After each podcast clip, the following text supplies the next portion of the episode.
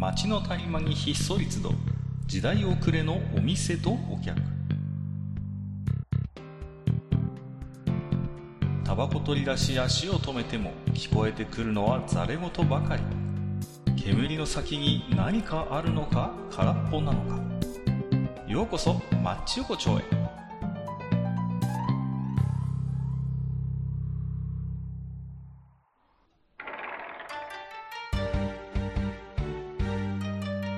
いよいよ大将、まだやってる？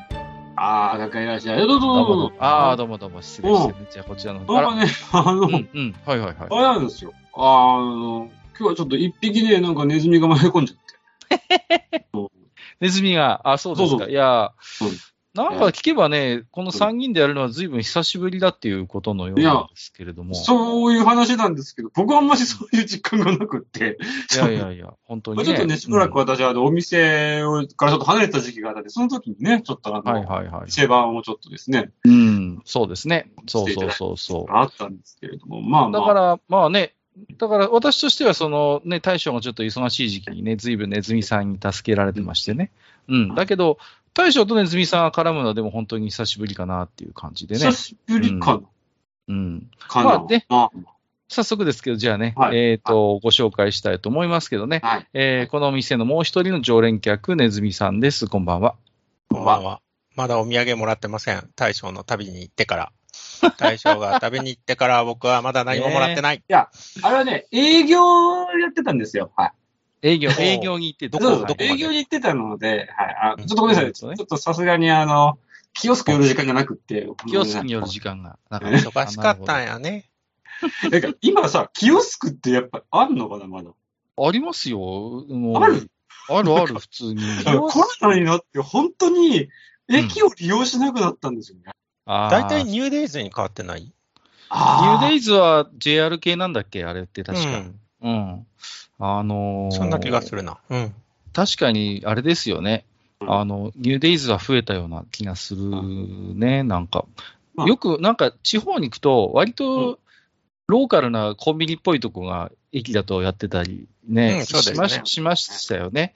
なんかこう、で、あんまり大手のコンビニって、こう、あんまり駅中のコンビニのイメージってなくてうん、大体そういう JR 系か、あるいは、なんか本当に地元のなんか、長年ここで商売やってます系のなんかこう、お店とかが頑張ってたりするところが多かった気がするんだけど、うんうん。今はでも本当になんかね、あの辺も駅中ってちょっと開発が進んできて、うんあの、そういうこうね、ローカルなおしゃれな店はがやったらあるじゃん、駅中で。ああ、お多くなりましたよね、本当に。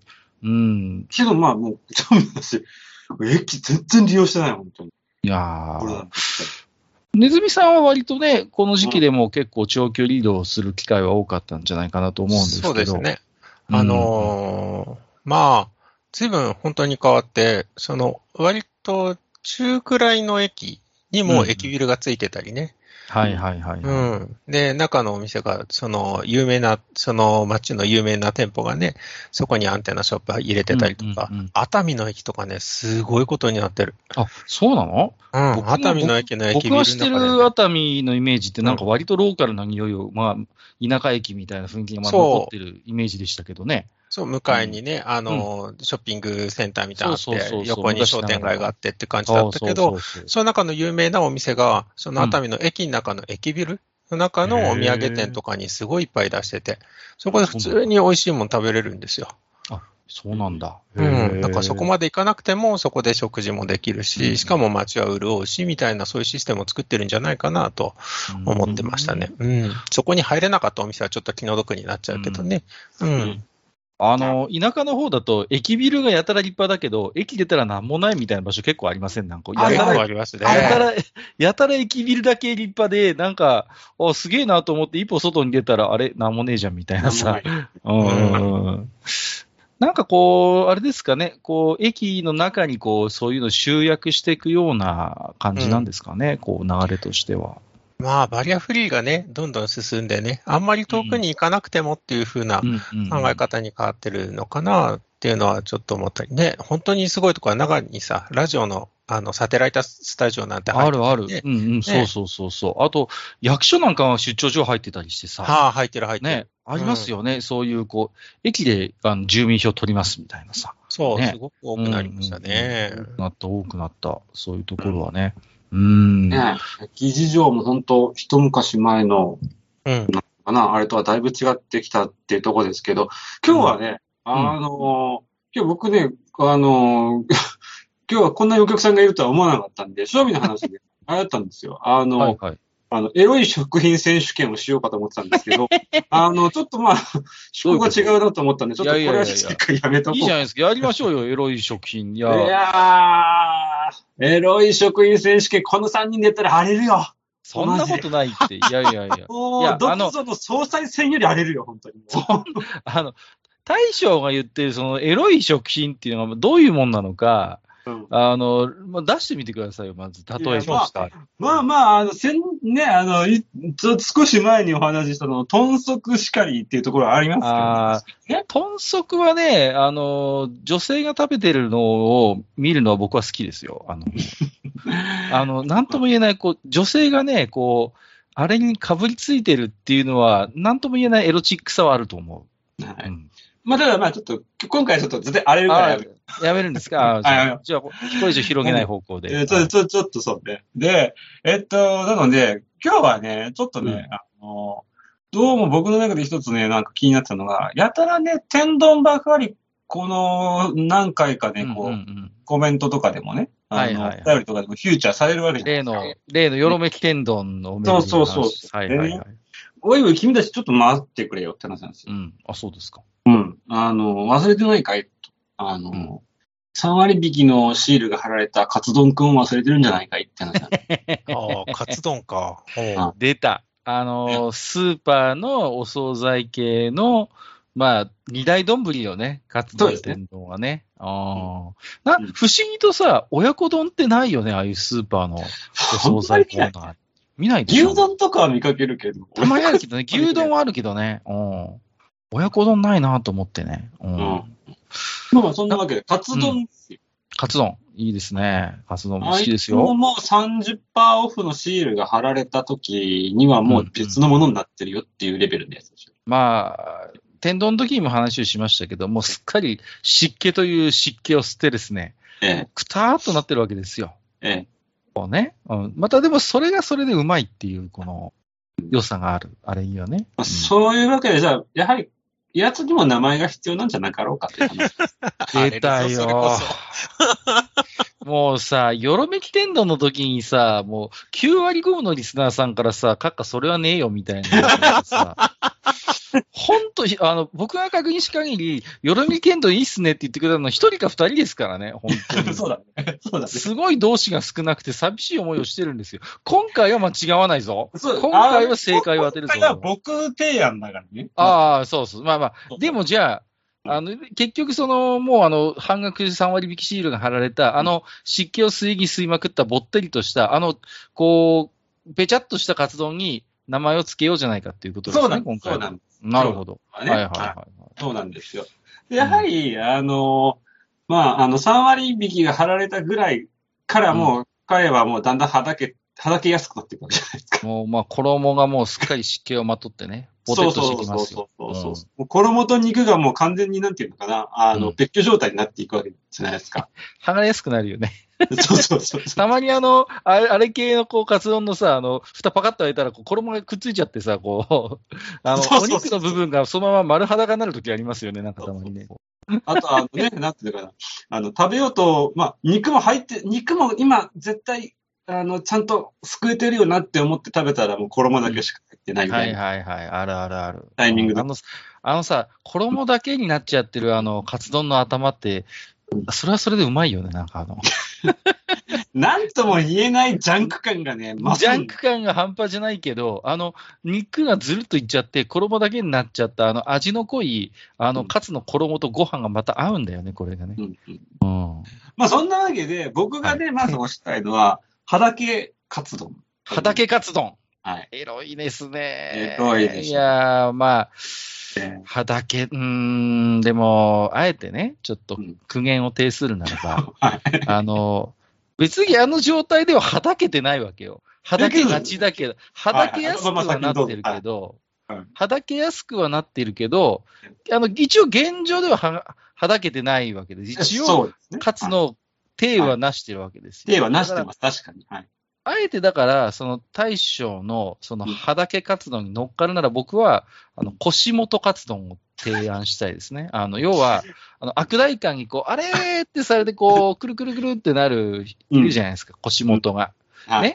だから、剥がれちゃいないけど、剥がれやすい状態になってるのを、うん。腰元に例えて、うん。腰元カツ丼っていうことで。あええ。まあ、まあせっかくまあまあ、そこがこのあたりでまず、ネズミさんに一言。ネズミさんにちょっと、ね。なんか、なんか、あれだね、こう、やたら名前つけたがるよね。しかも 特い別なやいやいや名前を、いや、ね。あの、いやこれ、いや天天丼の時も言ったんですけど、うんあの、お店で出てくる美味しいカツ丼があるわけじゃないですか。あの、まだこう、カツが揚げたてで、こう、サクッとするまだわかるよ、わ。かるよ。うん。あれはあれで美味しいじゃないですか。うん。で、だけど、あの、スーパーのお惣菜コーナーで半日放置されて、半額シールが貼られて、もうすっかり湿気を振って、サクサクのサの字もないようなカツ丼あれはあれでうまいよねっていうことなんですよ。そう、わかりますよ。わかります。だけど、あれとお店で出てくるサクサクカツ丼を一緒にするのは忍びないから、あえてスーパーのね、あの、しっとりぼってりカツ丼に名前を付けようってことなんですよ、趣旨わかります。とてもよくわかってます、それは。うん分類は大事なんですよ、やっぱしねさんね。あのねうん、違う、その放置されたとか、そういうネガティブワードを使っちゃいけない。でも現実として放置されてるんだからしょうがないじゃん。あれはですだっねて、、半額シールが、半額シールが貼られてる時点で、半額シールが貼られるまで待ってる。お客様を待ってる。その間寝てるわけですよ、彼らは。なるほど、そうするとね、じゃあ、寝かつ丼です。寝かつ 丼。寝かつ、寝かつ寝かつ丼。よく寝かせたカツ丼。寝かつ丼。寝かせたと、あれは。うん。そうあえです。て、あえてそうしてるんだと。そうでしょう。いや、ネガティブワードを使ったら売れんぞ。いやいやいいや、やいやいやいやいや、いやいやいやいやいやねねさんそこに僕はね、ちょっと、ちょっと一言物申したいんだけど。うんはだけど、はだけというワードがネガティブですかいやいやいや、本はだけ当にね。てんじゃん。いやいやいやいやいや、むしろポジティブでしょ。むしろポジティブだよね。うんそれはわかるわ。それは僕対象に同意するわ。でしょ？ね？そうでしょ？はだけるってね、腰元天丼、ワードです腰元カツ丼って、こなんかちょっと雅な感じがしていけると思いません？これ。もう、腰元活動に関してはね、初めからもう、え？取り合う気もない。取り合う気、ちょっとちゃんと相手にしてよ、ちょっと。いいじゃん、腰元。だから、あの、た あれを食べる人は、さながらね、あの、うん悪大感のようなプレイができるわけ。カツ丼の衣をいじりながらね、んんここか？ここ、ここを脱がせればみたいな感じでこう、ねうん、悪大感プレイをしながらカツ丼が食べられるっていうことをうん想定した名称になってるわけです。ああ、じゃあね、じゃあね、わかった。あのね、二人はね、まだね、あれなんですよ。あのカツ丼の本、本質を分かってないんですよ、おそらく。ほうう。んなるほど。うんあのカツ丼っていうのはね、言ってしまえば、時が経ったことによる、うん。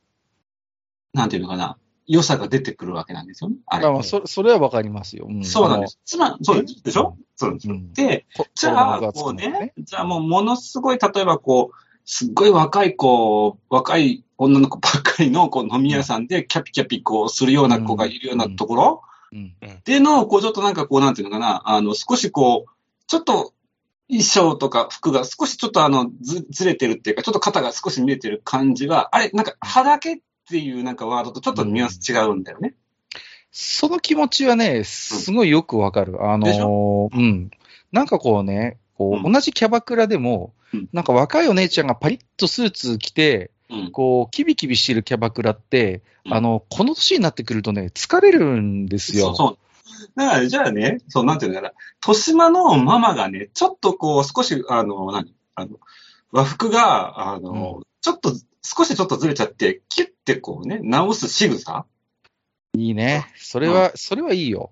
それは、年を重ねたママにしか出せない味なの。まあ、そのね、わかりますよ。でも大将のことは、そのあ、キュッ、ちょっとこのね、乱れをこう、キュッと直す、あれが、こう、なんともない色気があるっていうのはわかるんだけど、うんうん。残念ながら、あの、スーパーのお惣菜コーナーのカツ丼は不可逆性だからね、キュッとなんないからね、あれは。びっくりするよね、こう、蓋開けたら急にまた衣がサクッとなったら、それはそれでビビるけど、あれはさ、もう元に戻んないんだから。畑っぱなしなのよ、あれは。まあね。まあけど、ある意味、そのままもう不可逆性ゆえのその美しさ まあまあだから、あなんかこう、その普通のね、例えばとんかつ屋さんのあのサクサクのカツっていうのは、こっちも気合が入るわけですよね。お、はいはいはい。カツだって言ってね。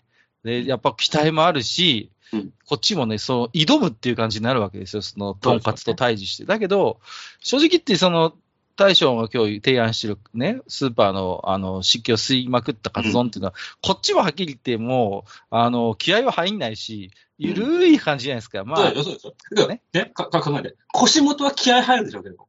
腰元気合入るかな？あ、気合入るか。気合入る。そうなの。悪大感は確かにね。そうなの。えね、腰元の帯をこうほどくときは、やっぱそれなりに気合は入るもんな。そうだ、やっぱ若いね。そうか。若くないとな。うん。なので、私はやっぱりね、まあ、葉だけだと、まあ、ねさけ活動それでも寝かせをこう、ね寝かせ寝かつ丼だ。だな、寝かせだな、寝かつやっぱり。寝かつ丼。寝うん。寝かかつ丼。うん。寝かつ丼、でも、ね、なんか、なんかさ、強こくないね。ワードは強くないね。う、ワードは強くないし、なんかね、日本人はね、寝かせるっていう表現にね、すごいなんかこう、ポジティブなイメージをわ持ちがちですよ。何でもそうじゃないですか。うん例えば、お味噌とかでもさ、3年寝かせたとか、あ、これはすごい、あの、手が込んでるねとかさ、なんかわざわざなんかそうしたみたいな、例えば日本酒とかお酒でもない？例えばこれは10年寝かせました、20年寝かせましたって言えば聞こえはいいけど、言い方変えりゃただ放置してるだけじゃねえかっていう。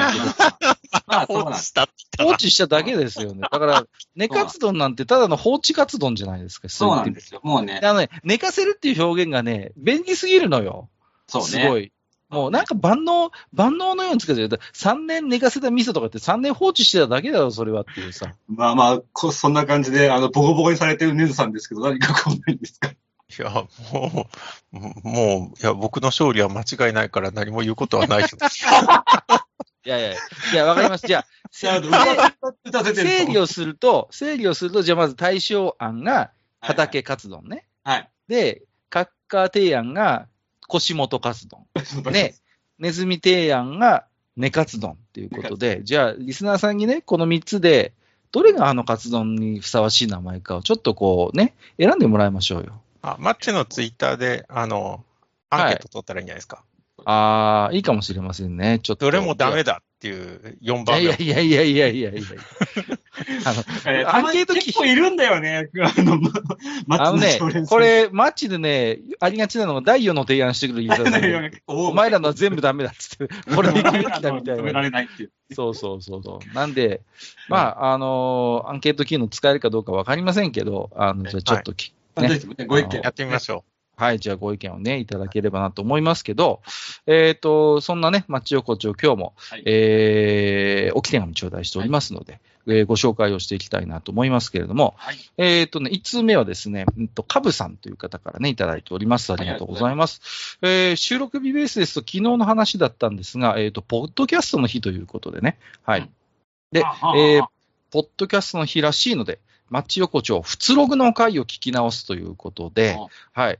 あのー、フツログの回をね、ご紹介いただいてるんです。これ何の話をしたかっていうと、あのね、まあ、タイムリーといえばタイムリーなんですよ、実は。あのーこれ、大将とどんな話したかっていうと、あのーね、もう、あらゆる飲食店が、こう、なんか、まあ、特にラーメン屋なんですけど、ラーメン評論家みたいな人はダメだっていう話をしたよな、この時。うんで、ね、たたあの食べログとか、ああいうレビューで、こうね、えーなんかこう、あそこがいいの悪いの、一億総評論家みたいなのって、うん飲食店にとってはしんどいよねって話をして、普通が一番っていう普通ログを大将と俺で作ろうっていう話をした回なんですで、最近図らずも、なんかちょっとラーメン評論の方でちょっと事件があったんですよね、あ若干。そうそうそう、なんか見た見た。うん。そうそうそう、なんかラーメン評論家だかなんだか知らないけど、ちょっとお店の方でなんか、ちょっと問題のある行動をされて、うんぬんっていう話があって、で、その後の、その彼の弁明もなんだか火に油を注ぐような感じになっちゃってっていうことがこの前あったんですけど、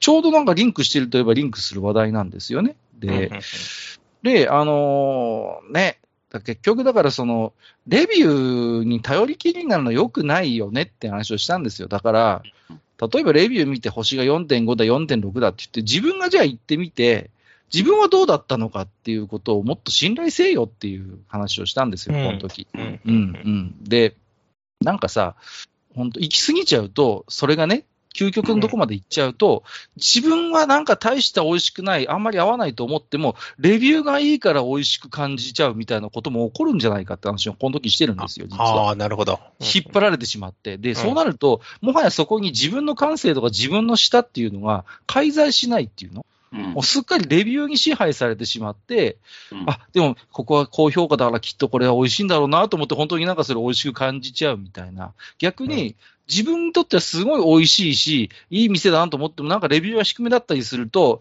あれ？やっぱりちょっとそん、なんか大したことなかったのかなみたいな。なんかそういう自分の感性そのものを信じられなくなっちゃうことも、なんか究極的には起こるのかなみたいな話をした回だったんですよ。うんそうですね。そそんな感じですよね。で、だいぶ前だけどね。ももう2年か3年ぐらい前にこの話したんですけど、それがにわかにね、最近ちょっとまたなんかちょっと隣接する感じで、なんかこうトピックになったもんですから、ああと思って私も思い出して、ついついこのフツグログの回、先日聞き直しちゃったんですけどね。ああ田淵さんの続き焼き見て、そうそうそう。なんかやっぱり、大将我々のあの時言ってたことは、間違いじゃなかったよ。そうなん。やっぱね、我々は基本的にね、あの、2年先行ってるんですよ、実は。言ってますね。今日の今日のこの問題を見越して、もう2年前からね、そうそうそう。普通ログだともう、普通のラーメン屋を星5にするレビューサイトが必要だっていうことですよね。そうですね。こもう、あやっぱね、私私はね、警鐘を鳴らしてるんですよ。本当ね、うんポッドキャストという媒体を使ってね。なるほどね。うんね。やっぱりね、こう、ガラガラって入った時にね、親父が、あのー客席の隅っこの方でスポーツ新聞読んでるぐらいじゃないとやっぱダメですよね、やっぱりね。こうねまあね。そうそうそう。で、親父ラーメンって言ったら、めんどくさそうにそのスポーツ新聞を4つに畳んで、こう厨房に作り始めるぐらいじゃないとね。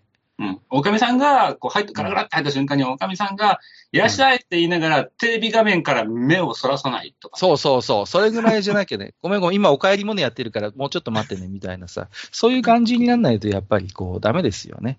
これがね、ガラガラって入って瞬間に、へいいらっしゃいみたいなさ、あの、黒 T シャツで統一したような。で、なんだか背中の方になんだかそのラーメン屋のポエムみたいなの入ったような店はダメだっちゅう話ですよ。うんうんなんか、なんかね、もうね、もうね、そういう店が俺ね、もうね、軽く寒気がするんですよ、僕は、本当に。だから、まあね、うんリスナーさんでそういうお店されてる方いたら申し訳ないんだけど申し訳ないんだけれども。本当にね、でも、やっぱり、あれはあれで一つのスタイルかもしれないけど、うんその、普通にや街で、あの、普通にやってるお店を愛するっていう価値観も、やっぱり必要だなっていうね。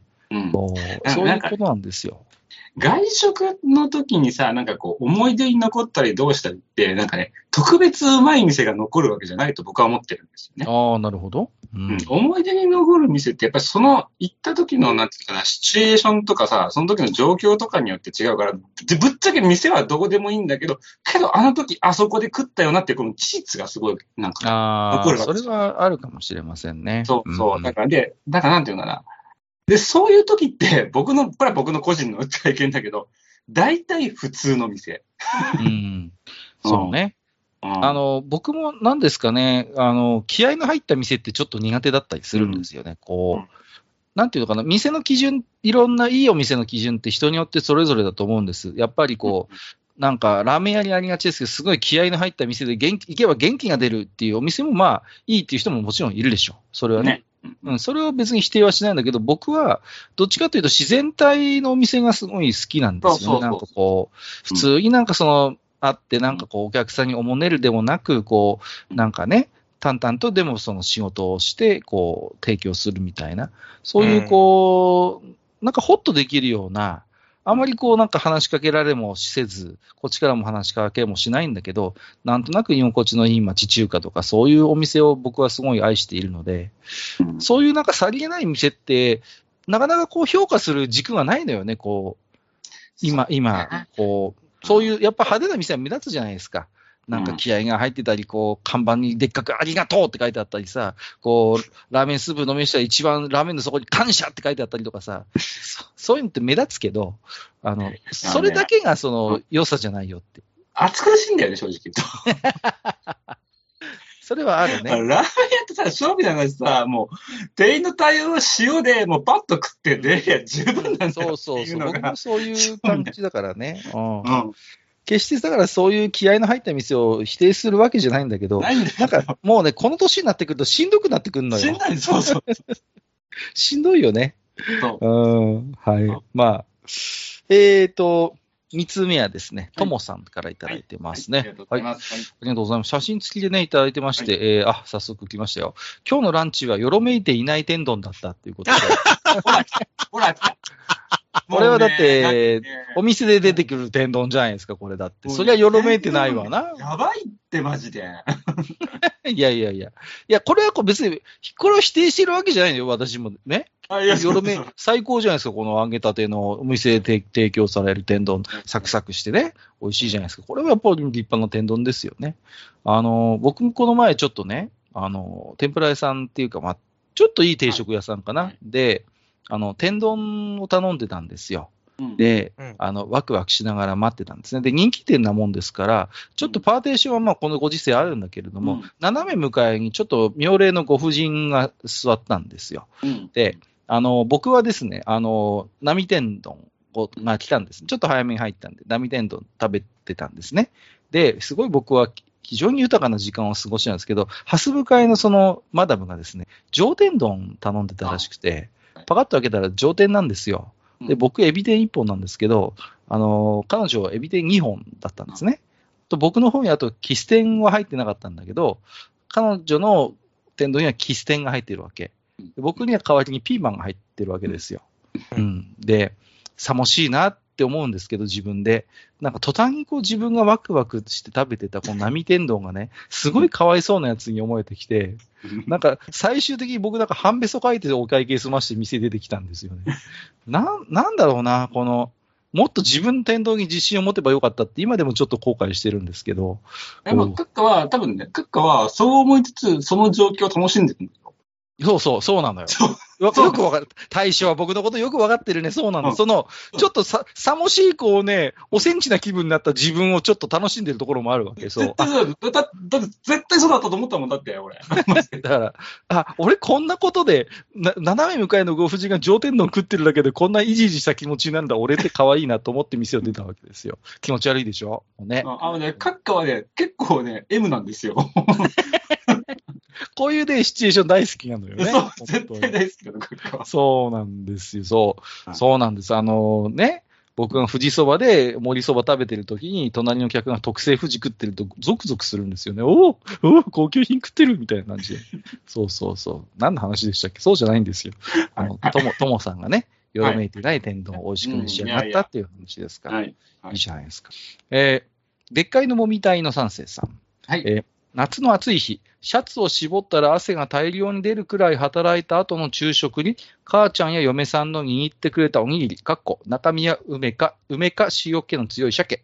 それに合うのは水筒に氷を大量にぶち込んでキンキンに冷えた麦茶だと、ワイは愚行するのですよ。ああ、というなることでほ。ど。もう一つね。そうなんですよ。えーもう一つちょっと合わせてご紹介はい。チャーハンに麦茶は、家で作るチャーハンなら、カッカさんの意見に完全同意でありますということで、これね、あの、ネズミさんに説明しますと、これ、この前大将が、実は麦茶はああいう食い物ねんじゃねえか説っていうのを提唱したわけですよ。ほうほうほうほ意外と麦茶って夏の定番の飲み物ではあるけど、麦茶に合う食べ物あるかっていう話をしたわけ。う。ほうほう。で意外とないよねっていう話題になりましてね。うんで、まあその時はちょっと結論が出なかったんですけど、僕はね、あの、チャーハンには合うんじゃないかって話をしたんですよ、麦茶が。うんで、これね、でっかいのもみたいの三世さんがまさにおっしゃる通り、僕が言ってるチャーハンっていうのは、あの、長凪園のあのチャーハンの素で作るチャーハンうん。うんを、は、あの、要家で作った時のチャーハンは絶対麦茶が合うと思うの。これは。なるほど。これがね、中華料理屋のチャーハンだと確かに合わないと思う。合わない。うん合わないけど、あ前日の、あの、うん昨日の晩食べ残したおかおお米が、米がね、うん炊飯ジャーに残ってるわけですよ、冷えたまま。うん。その冷えた炊飯ジャーのお米を食べなきゃいけないからって言って、それがこう、お強引にこう、もう、めんどくさいからフライパンの上に固まったままバーンと出して、あのーしゃもじでコンコンコンコンコンコンってこう、無理やりほぐしながら作る長谷園のチャーハンの素で作ったチャーハンと冷えた麦茶は合うと思うんです。うん、で、ネズミさんは麦茶だったら何が合うと思いますか？何が？ごめんなさい、逆、あの、前提で逆質問です。えっと、はい麦茶じゃなかったら水を飲むんですか？僕はその、長谷園のチャーハンだったら水ですね。麦茶の次は水。はいうんうん水です。氷水です。はい。大将は？長谷園のチャーハンだったら水だね。水だね。おーどうなんですか？その、うん。話はちょっと飛ぶんですけど、はいはい。うんあの、吉野家松屋すき家ってあるじゃないですか。はいはいはい。まあ、牛丼ね。他にもいくつもありますよね、牛丼チェーンうん店。うん。すき家って麦茶出るんですよね。水じゃなくて。出るね。ええ出るね、確かに。うん。で、僕はね、あれすごくありがたいと思ってる。おー。うんあ、そ麦茶の方が合う感じがする。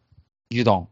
み牛丼牛丼。牛丼かなそれはわかんない。よし、ひょっとしたら、吉野家で食べる牛丼には麦茶合わないのかもしれないけど、うん。すき家の牛丼は、うん僕は麦茶が出てきて、うんああすごくありがたいって言思う。われると、なんかちょっとその感覚はわかるかもしうん麦茶、麦茶だよね、確か出てくれるね。。ない多分麦茶だと思われる。ね、で、松屋だと、あの、うんグリーンティーが出てくるんだよね。うんうんうん。あそうそうそうそう冷たいグリーンティーが出てくうんうんるね。うん。そうだね。ただ、あれ、そういうの話、麦茶っていう自信は持てないんうん、あのさ僕は持てない。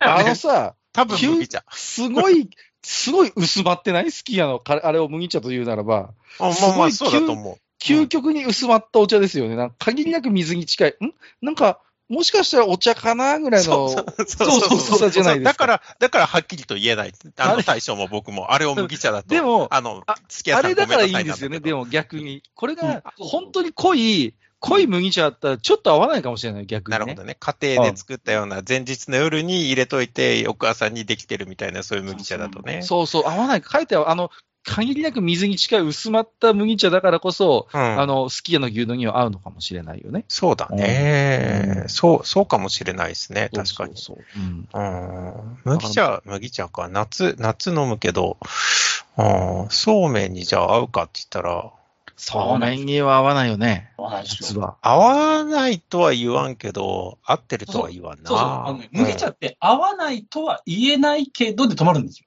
うん、うん。うん。うん全部。が。うんうんベストマッチがないのよねベス。トマッチがないっていうこと。うんうんうん。そうそうそう。そういう感じ。うんなんていうの？ね。そう。うので言ったらドロー2ぐらいの破壊力なんですよ。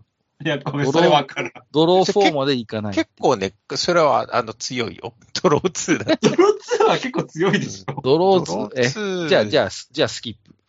じゃあスキップって変な。ワイルドじゃない？ワイルドぐらい。ワイルド。ワイルドでも黒でなんか強そうじゃん。なんかでも色変えるだけだからね。ああ、そう。うんまあ、なんか例えが、すいません。わかりにくい例えちょっとなんで無ので例え出した？すいません。なんで僕はやっぱしね、うので例えカップ焼きそばだと思います。カップ焼きそばは麦茶合うね。あのー、それは確かにある。うん。ああ、それはちょっとわかんないな。大盛りイカ焼きそばには合うね、とりあえずね。ばでけどね、あのさっきのその、お塩気の効いたおにぎりに、あの、もうね、汗だくの状態で食べるって確かに合うと、もうそれはね、多分ね、単純に、うんあの、電解質を欲してるんだと思うんだよね。体がね、純粋にね。そうそう。はいはいはいはい、やはいっぱその効果だとは思うんだけど、あこの、でもね、シチュエーションとしてはわかるんですよね、でもね、確かに。うんだから、こう、麦茶の美味しさの、なんていうのかな、こう、僕はケチンボなんで、3割ぐらいは、原価が安いっていうところに美味しさの魅力がある気がするのよね。3割ぐらい。そう。大量生産できるじゃないですか、パックの麦茶があれば。でねペット、ボトルで売ってるやつもね、ちょっと大きめだしね、全部ね。そうそうそうそう。600とか入ってたりするじゃないですか。ねだから、あの辺のこのコスパの良さが僕個人的にはすごい麦茶の味の3割ぐらい占めてるなと思ってます。うん。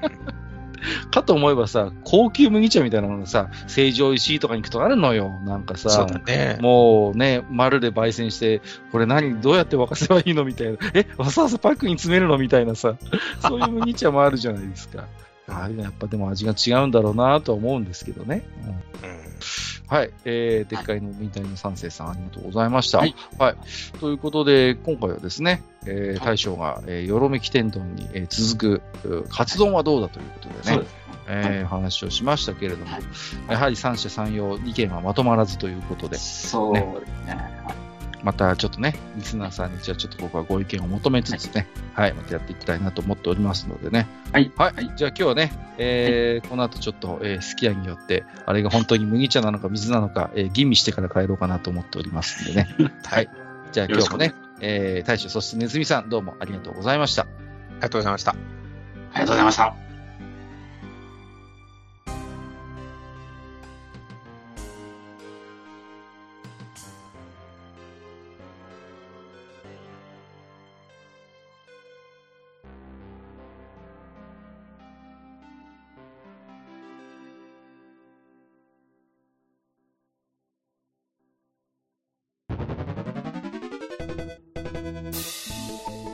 ああ、そう、大将。もう一つだけ。なんで愛想そっかしいね。うんなんでもこの町横丁、聞き手の方から置き手紙が届くそうじゃないですか。そうそう、不思議な話だいな。やいや別に不思議じゃないんですよ。で、えーと、どうすれば届くんですか？あーなんでも、ブログのお便り投稿フォームか、直接メールすれば届くらしい。うん。えーブログに載ってるメールアドレスに直接送ってもいいんだね。えー、何々？メールアットマークマッチサイドドットネットか。mail アットマーク matchside.net ね。うん。公式ツイッターでは番組更新のご案内や予告が載るらしいし、ハッシュタグマッチ横丁をつけたつぶやきも番組で紹介する場合もあるみたいだよ。うん。じゃあ一応フォローしてみっか。皆様のお手紙、おお待ちしております。